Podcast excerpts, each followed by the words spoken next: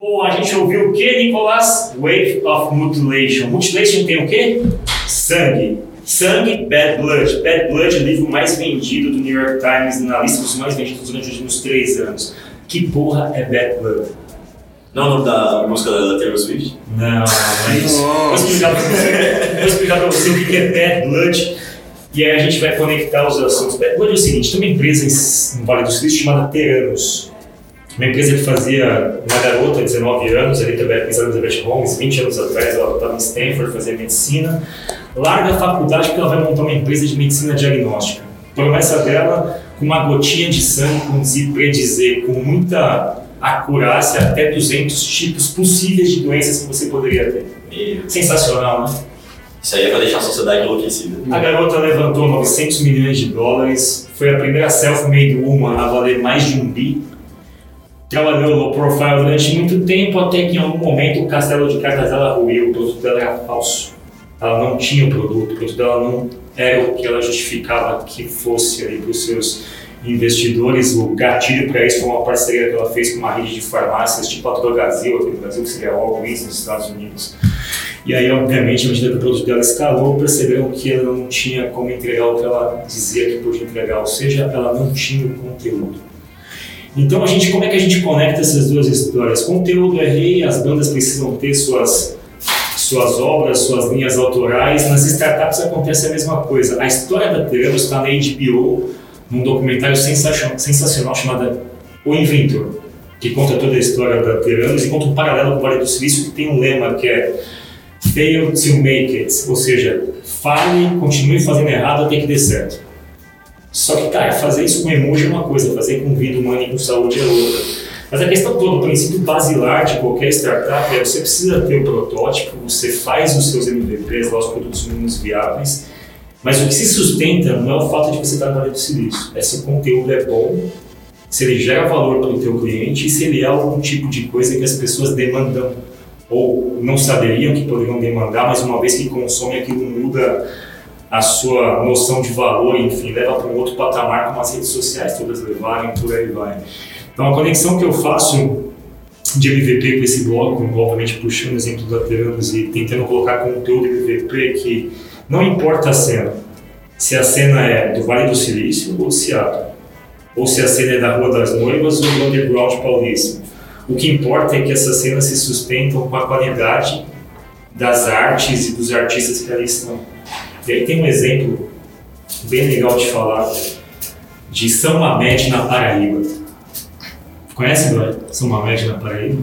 Não. É uma cidadezinha pequena, 7 mil habitantes, década de 90, São Paulo, construção civil bombando, um monte de trabalhador vem do Nordeste para o São Paulo. Os caras trabalham aqui, sobem os dois, três prédios, só a construção civil é irregular, né, cara? Acabou, você tem que voltar para sua casa. Os caras vinham pra cá, em hora do almoço, pô, sacava no centro um salgadinho, mas um suco um real. Porra, que merda é essa? Baratinho pra comer, um puta salgadão gigante e tal, aquela porra maçuda que enchia a barriga e tal. O cara voltou pro Nordeste e falou, cara, lá em São Paulo a pessoa faz um salgado e se vende um real. Se eu fizer isso aqui na Paraíba, eu vou ficar rico. Porque isso aqui ninguém tem. Na Paraíba não tinha, Salomete não tinha hábito alimentar. Não sei se eu acho, acho eu acho que deveria ser até bom que não tivesse, mas enfim. O cara começou a montar isso e tal, aprendeu o ofício aqui em São Paulo, foi fazer lá na Paraíba. Resumo da ópera, ele começou a ganhar dinheiro, ensinou os irmãos, ensinou a família, foi ensinando, ensinando, ensinando. Um cara que sabia uma coisa, ensinou vários, montou-se uma cena de salgaterias no sertão. São artigos da revista Piauí, brilhante. O que acontece quando todo mundo começa a vender salgado? Alguém vai lá e abre uma loja para vender equipamento para fazer salgado. É, você sabe quem fez isso, né? O Levis, em, em São Francisco, ele tava todo mundo migrando para para São Francisco, para a costa oeste, por conta da especulação da corrida do ouro no século XIX. E ao invés dele começar a cavar para tentar achar ouro que nem todo mundo, ele começou a vender equipamento e roupa para as pessoas que iam ficar por lá. Então, é, ele começou a vender barraca para as pessoas dormirem, por exemplo. E dessas barracas, como o tecido que ele oferecia era muito resistente, ele começou a fazer calça para as pessoas colocarem ferramenta.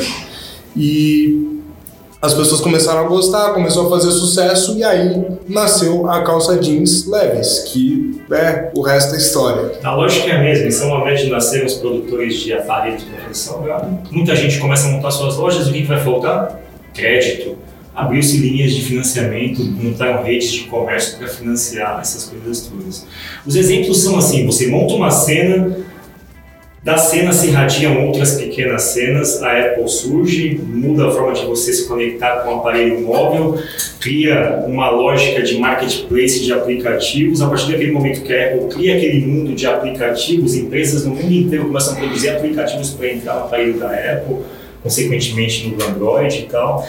E a gente tem uma cena que se robustece por conta de um elemento que é muito forte. No Grunge aconteceu a mesma coisa Nasceu o grunge, veio a gravadora Sub Pop, da Sub Pop veio, vieram os produtores e por aí vai até... A cena do grunge, ela tá muito vinculada, e aí que é legal. As duas histórias têm uma, um vínculo inesperado, assim. Como é que o Kurt Cobain morre? 94. 93, 94. É. ele morre pouco depois da gravação do Acústico MTV que você citou. Bom, 94 morre Kurt Cobain. O que acontece com a cena grunge?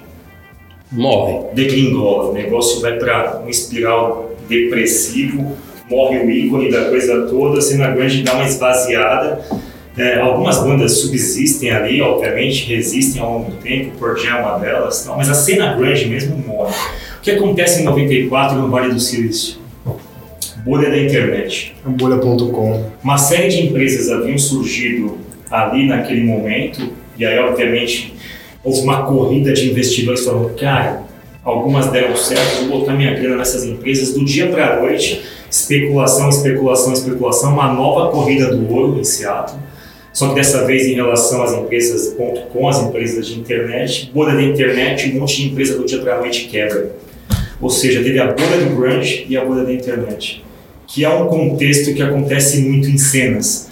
Geralmente uma cena, ela nasce tímida, nasce com qualidade, atrai outros integrantes. As pessoas falam, caramba, tem uma coisa ali. Aí começa a vir uma segunda camada de empreendedores, tal, de repente uma terceira, uma quarta. Quando você menos vê, você tem uma cena de paleta mexicana. Nossa! Tá todo mundo vendendo paleta, e aí, obviamente, todo mundo quebra, inclusive quem vendia paleta no começo e fazia o produto a um preço real, certo? Enfim. Isso é mais ou menos o que aconteceu na crise de 2008, né? Sim, sempre no subprime, a bolha imobiliária. Basicamente, as, as cenas, elas têm um lado muito forte, muito poderoso, atração de iguais para desenvolvimento criativo, mas em dado momento, criatividade gera dinheiro, certo? Dinheiro movimenta a economia. Sangue pulsa para aquele lado os investidores vão atrás e aí cria-se uma especulação. Chega um momento onde a cena também atrai especulação. Atrai especulação em qualquer coisa. Você vê, surgiram lá os racionais no rap nacional, aí tinha uma cena forte e tal, de repente surge mais uma segunda onda de, de rappers, de hip hop e tal, e de repente tem uma cena especuladora que monta o funk ostentação. Cara, e hoje você tem uma bolha que ela pode ruir a qualquer momento. Mesmo as pessoas boas, os artistas bons, podem ser tragados pela, pela força da especulação. Então, cenas, particularmente falando, elas têm uma certa, uma certa tendência de terem um movimento meio biológico, assim. É, a gente está em educação e a gente sabe o que aconteceu nos últimos 5, 10 anos de educação. Uma série de escolas surgiram num movimento de educação alternativa, educação fora das regras do MEC, nasceu aqui ali escolas de bootcamp, como a Mastertech, veio uma onda de escolas, de repente você não consegue mais distinguir no mercado quem é que faz a coisa bem feita. E aí cria-se uma bolha, o mercado vai falar, tudo que se faz nesse mercado aqui é especulativo, não tem qualidade, foge. E aí quando o mercado foge para uma outra tendência, mesmo os bons têm dificuldade de permanecer. Foi o que aconteceu com o grunge. Quando o grunge explodiu a bolha, o Pearl teve uma época de dificuldade, ele virou muito alternativo. Qual foi o movimento do Pearl Jam quando a bolha estourou? Ele ficou ainda mais alternativo. E aí o Boy tem ter uma história de movimento né, do, do Pearl Jam. Sim. É, o Pearl Jam, na verdade, comprou uma briga com o Ticketmaster, certo? Que, é, que era a empresa na época que praticamente detinha é, o controle de todos os grandes shows que aconteciam nos Estados Unidos. E por conta disso, o Pearl Jam acabou tendo que submeter a, a, os seus shows a lugares muito distantes, e, e eles sofreram muito com isso. nesse período aí que eles travaram essa guerra. Mas é como o Fábio falou, ao mesmo tempo criaram a identidade deles, né? Tanto é que o, o, o Pearl Jam não tem nem clipe na MTV, o único clipe que ele tem foi é, muito depois, em 97 e 98, se não me engano, foi do The Evolution, que é uma animação, mas eles passaram esse período inteiro aí ne, ne, é, dessa, dessa forma e, e, e, os fãs deles seguindo de qualquer jeito, é, é, é independente dos caras estarem na TV, no mainstream ou não. E o Portinho é muito rígido com isso, né? Com a Ticketmaster, com empresas de cigarro, de bebida, ele meio que não, não se vinculava. Eles têm uma atitude muito forte. E eu até faço um vínculo, cara, com essa cena ter chegado no Brasil na mesma época e criado uma geração de, de bandas um pouco mais com sentimento político mais aflorado, né? A gente falou do Chico Sainz no primeiro episódio, tem Raimundos também, mas eu poderia dizer que o, o Ed Vedder, eu gostaria até de fazer um paralelo com o verso do Chico Sainz, que é um homem roubado nunca se engana, dado ao caos, do caos ao leão. O homem roubado nunca se engana. Ed Vedder se sentia roubado, se sentia roubado artisticamente pela Ticketmaster, se sentia roubado no sentido de não poder oferecer a arte dele a um preço justo e sem intermediário público dele. Então, o Ed Vedder sintetiza um pouco desse espírito que o Chico Sainz trouxe na música do Mangueital, da Lama ao Caos, acho que a gente se conecta com o bloco Brasil, Grande MTV, que é uma outra seara. Então, é, excepcionalmente, porque vocês dois citaram coisas muito importantes, uh, vamos encerrar esse bloco com duas músicas. Do The Evolution, do Pro Jam, que o Boy falou, que foi o único clipe que eles tiveram e tal, que é uma banda que tá aí até hoje, seguindo suas convicções, lotando show, legal pra caramba. E vamos de Chico Science também.